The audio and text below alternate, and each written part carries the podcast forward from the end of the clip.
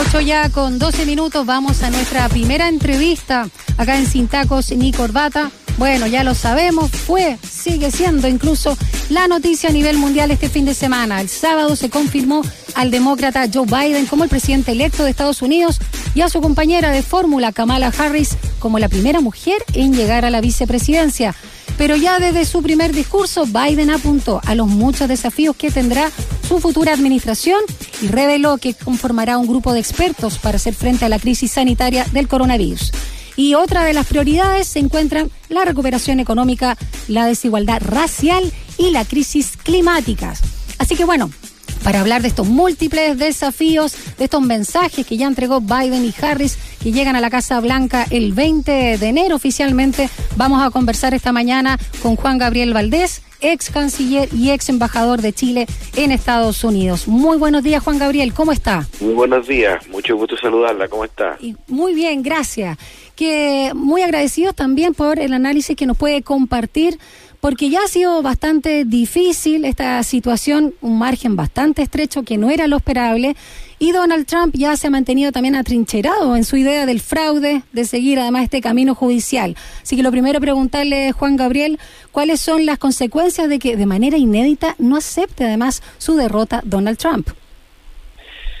Bueno, tiene sin duda consecuencias desde el punto de vista del clima eh, de polarización que existe en el país y de la capacidad que puede tener Trump de incentivar grupos violentos, racistas, supremacistas blancos que están armados en Estados Unidos y que efectivamente sienten una eh, sienten por Trump un tipo de devoción que les hace imposible comprender la derrota.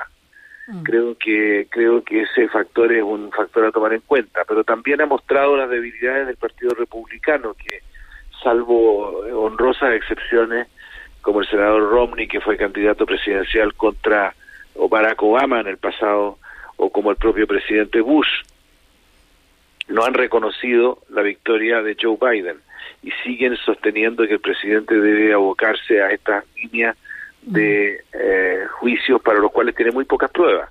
Por lo tanto, es evidente que si bien está claramente determinada la victoria de Biden y el proceso va a continuar y existen los procesos institucionales en Estados Unidos incluso para expulsar a Trump de la Casa Blanca si fuera necesario. Obviamente el clima de político no ayuda en la actitud que está tomando el expresidente. Y en el ámbito internacional, a propósito de justamente el reconocimiento del triunfo de Biden, ¿cómo ve que tanto China como Rusia hayan evitado hasta el momento felicitar a Biden y también en un inicio México o Brasil? Sobre todo usted en calidad de, ex canciller y ex embajador, o sea, en el ámbito diplomático, ¿qué señales hay ahí? Bueno, siento que hay unas señales que son distintas entre cada, en cada uno de sus países eh, yo siento que Bolsonaro tiene por Biden una hostilidad evidente. Biden ha dicho en el primer foro que tuvo con Trump que él está decidido a luchar por el medio ambiente y a impedir que el Amazonas se siga consumiendo y Bolsonaro le respondió que eso era intervenir en los asuntos internos del Brasil. Mm. Por lo tanto, hay una tensión entre Bolsonaro y Biden que va a seguir y va a continuar. El gobierno de Bolsonaro es una reproducción pintoresca y brasileña de eh, Trump. Por lo tanto, obviamente no se siente cómodo con alguien como Joe Biden en la Casa Blanca. Lo mismo pasa con Putin, que se tuvo con Trump una de las relaciones más complejas y extrañas y curiosas de lo que puede llamarse, de lo que uno ve en el mundo moderno. La verdad es que eran unos amigos enemigos que se admiraban mutuamente y de pronto se daban golpes, pero en un marco siempre de una complicidad extraña que todavía no entendemos. Claro. Se, se necesitaban. Yo creo que China lo hace por prudencia porque China es un país extraordinariamente eh, con una historia que tiene demasiadas vueltas y demasiados miles de años como para proceder de manera precipitada en nada. Entonces, en este cuadro deben estar esperando para que tampoco se diga que intervienen. Hay una relación compleja que, que ellos quisieran arreglar probablemente y que Biden también quisiera transformar en una competencia sin conflicto. Eh, y pero al mismo tiempo hemos visto otras cosas. Hemos visto a la señora Merkel llamando a Biden para proponerle cosas muy concretas. Eh, hemos visto a todos los presidentes europeos en un estado de gran alegría con el triunfo de Biden. Por lo tanto, el mundo ha reaccionado. Todos han reaccionado y es muy justa la pregunta porque en este caso la no reacción tiene mucho significado. Claro. Estamos conversando con Juan Gabriel Valdés, ex canciller y ex embajador de Chile en Estados Unidos. Hablemos de los desafíos ¿no? que enfrenta Biden, las altas expectativas también que se tienen de él para revertir de alguna forma, si es que es posible, ¿no? los cuatro años de la administración de Trump. ¿Cómo ve ese escenario? Porque, digámoslo, Trump no fue cualquier presidente de Estados Unidos. No, Trump es probablemente el presidente más reaccionario que ha tenido Estados Unidos en el sentido estricto de la palabra, ¿vale? Decir, él reaccionó contra todo lo que había hecho Obama y reaccionó contra todo lo que había sucedido con anterioridad, incluyendo al propio Bush. Hizo retroceder desde el tamaño de los parques nacionales, en vez de combatir el, calentamiento de la atmósfera, hizo retroceder todas las restricciones que existían sobre la, eh, el uso del petróleo y de la, del fracking eh, hizo retroceder todo lo que tenía que ver con derechos de las mujeres, hizo retroceder todo lo que tenía que ver con los derechos de los migrantes y de los niños que habían llegado de cinco años a los Estados Unidos, hizo retroceder todo lo que era Estados Unidos en materia de derechos humanos, separó hijos de madres, eh, dejó niños aislados en Estados Unidos que hoy día no encuentran a sus padres. Trump es de las probablemente de las presidencias más nefastas que ha tenido ningún país occidental en las, desde la Segunda Guerra Mundial. Por lo tanto, obviamente lo que le queda a Biden hoy día es muy fuerte. Hace unas semanas atrás circuló en Washington un folleto eh, que hizo el Partido Demócrata donde se enumeran algo así como el título es algo así algo así como 750 medidas que Biden puede aplicar sin tener autorización del Senado ni de la Cámara de Representantes, vale decir que son legales, pero no requieren de aprobación del Congreso. Ese documento muestra hasta qué punto los, los demócratas se dan cuenta que no necesariamente van a contar con el Senado y por lo tanto no van a poder volver o a empujar aquellos temas que eh, Trump paralizó. Eh, se llaman executive orders, o sea, órdenes ejecutivas, equivalen de alguna manera a los decretos presidenciales y va a tener que avanzar en ese camino en el principio si no tiene el apoyo del Senado, mm. porque los desafíos que tienen son enormes. La pandemia, por lo pronto, la necesidad de tomar decisiones federales, vale decir, por ejemplo, el uso obligatorio de las máscaras o, de las distancias, que en Estados Unidos son consideradas violaciones de las libertades individuales por alguna gente, aunque a uno le cueste creerlo, y eh, bueno, y va a tener también que entrar en un terreno económico, porque la crisis económica no es que esté, se viene entonces va a tener que enfrentar cosas muy duras en el futuro próximo, sumando a eso tranquilizar a un país que está extremadamente excitado porque se le ha provocado sus peores instintos, que fue lo que hizo Trump durante los cuatro años en que estuvo ahí. Exacto. Juan Gabriel, eh, junto con eh, limpiar o recuperar de alguna forma lo avanzado en Estados Unidos en este desastre ¿no? que dejó Trump, y que es un análisis que hacen eh, muchos, ¿no? No, no es un tema tan subjetivo. Claro, ya lo decía, el tema de la pandemia, sin duda uno de los mayores desafíos para esta nueva presidencia. Eh, ya sabemos que Estados Unidos es uno de los países más afectados por el coronavirus y además se aproxima ya a los 10 millones de casos. Pero eh, pensemos también en un tema que es de, vieja data, es un lastre, es una vergüenza también, que es el tema del racismo sistémico, ¿no? Que también lo dijeron en su primer discurso tanto Biden como Kamala Harris. ¿Marca esto quizás una de las inflexiones más grandes respecto a Trump por un tema también de valores, un tema humanitario y ético? Sin duda. Eh, yo conversaba con una persona, con un profundo conocimiento, un norteamericano, un seguidor muy cercano de todo lo que es la política norteamericana hace unos días atrás y me decía, si podemos resumir en una sola palabra el tema del voto de Trump, eh, hay una sola palabra muy dolorosa de decir que es racismo.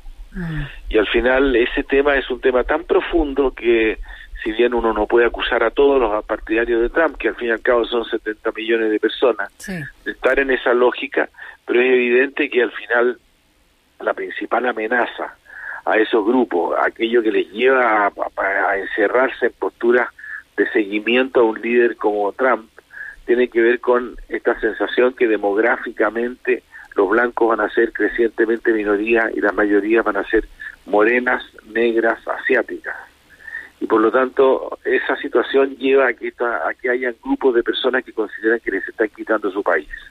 Y esa sensación es, eh, genera sentimientos de xenofobia y de racismo que son muy fuertes. Por lo tanto, eh, la amenaza de, la expresión pública del racismo en Estados Unidos es cíclica. En algunos momentos se expresa más que en otros y yo creo que ahora último se ha expresado más que en otros. Sobre todo, si uno piensa que eh, a fines de los 70, por ejemplo, los, los, los, demócratas consideraban que este cambio demográfico del crecimiento de la minoría inmigrante, particularmente los latinos, los, los afroamericanos y los asiáticos, iba a llevar fatalmente a que los demócratas gobernaran el país para siempre, porque en definitiva esos grupos se inclinaban a favor de los demócratas. Sin embargo, esos grupos no votaban, y ahora sí votaron. Por ejemplo, en Georgia, que es un estado absolutamente conservador, una mujer que se llama Stacey Abrams, que es una dirigente afroamericana, ella misma se la arregló con una campaña increíble para inscribir 800 mil personas. Bueno, eso cambió completamente la situación y ganó Biden en Georgia hasta ahora, por lo menos en el conteo de votos. Eso muestra de que si eso se hace en otros lados como Florida o en otras partes donde efectivamente hay minorías, eh, minorías mayorías afroamericanas, por ejemplo, que no votan, que no votan sencillamente. Por ejemplo, los latinos son los que menos votan en Estados Unidos. Votan los con mayor educación y mayor ingreso. Pero en Florida siguen ganando los cubanos de Miami y, los venezolanos de Miami simplemente porque hay una masa de latinos que no votan. Entonces creo que ese factor le da aún más temor a los grupos de, de Trump y tienden a transformar su deseo en construir muros y en rechazar a los mexicanos y en, bloquear, digamos, la entrada de inmigrantes con mayor fuerza. Juan Gabriel, también preguntarte algo que mencionabas al inicio respecto a las dificultades que va a tener eh, Biden al asumir. ¿Qué, qué margen de, de, acción va a poder tener justamente a la hora de tomar decisiones que requieren recurrir al Congreso, donde el Senado sigue en manos de los republicanos? ¿Cómo ve ese escenario? Bueno, hay dos cosas que me parece importante decir. La primera es que hay una elección en Georgia en la cual los dos candidatos al Senado quedaron en una situación en que tienen que ir a segunda vuelta. Con lo cual hay una segunda vuelta en Georgia donde lo más donde es posible, lo más posible sería que ganen los dos conservadores, ¿vale? decir, ganen los dos republicanos debido a lo que decía antes.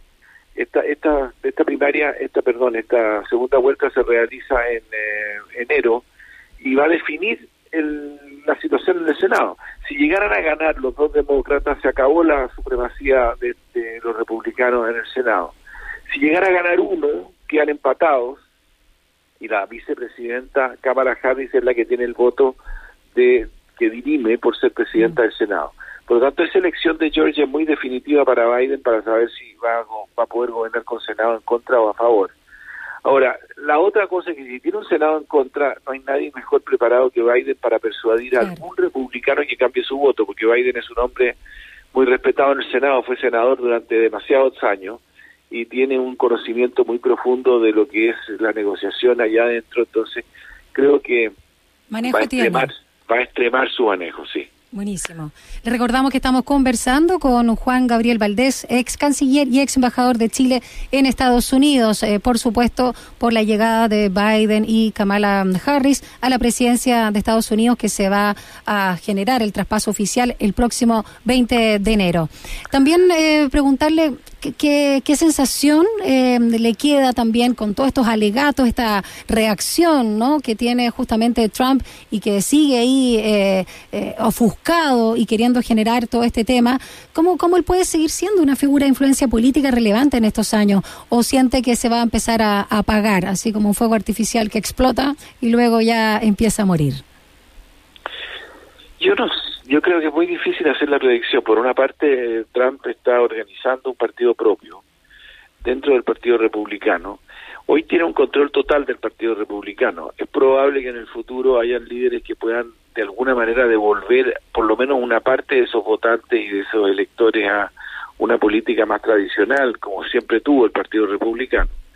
Pero también es posible de que surjan grupos duros que se transformen en trampistas y no en republicanos, cosa que ha pasado en otras partes. Así, en Estados Unidos hay sin duda grupos que tienen una tendencia neofascista y que buscan el líder fuerte y el líder poderoso como en algún momento Italia buscó a Mussolini. Mm. Entonces, naturalmente, este, este cuadro de, de, radicalidad que está impulsando Trump, en el cual está hablando además de usar su fortuna para tener una cadena de televisión propia y de poder dirigir esos grupos desde la televisión, eh, porque ahora desprecia a Fox, cosa que era antes una era uno de sus mayores valores. Entonces creo que Trump va a ser un personaje que va a seguir marcando la, la noticia en Estados Unidos. Ahora, tiene una cantidad de juicios en contra y de problemas económicos muy grandes y eso puede transformarse también en una pesadilla para él, pero le puede mantener en el primer lugar de la noticia, cosa que es algo que tiene que manejar con eh, inteligencia a los demócratas para no estarle regalando espacio. Por último, Juan Gabriel, preguntarle por la figura de Kamala Harris, ¿no? Eh, la primera vicepresidenta electa de Estados Unidos, donde también eh, su, su, esposo, ¿no? Doug eh, Hemhoff, sí. va a ser, eh, digamos, el, el, primer hombre en esa posición en la historia del país, bastante significativo. Sí, ¿Cómo ve la figura de ella en términos eh, políticos? Por supuesto, no lo desmerecemos en temas de género. ¿Y cómo gravita eso en el panorama mundial? Bueno, ella es la figura más carismática del gobierno, del nuevo gobierno. Es sin duda que Biden tiene toda la respetabilidad de un hombre decente, de una persona que tiene una historia de, de servicio público y además una historia personal muy trágica que hace que sí.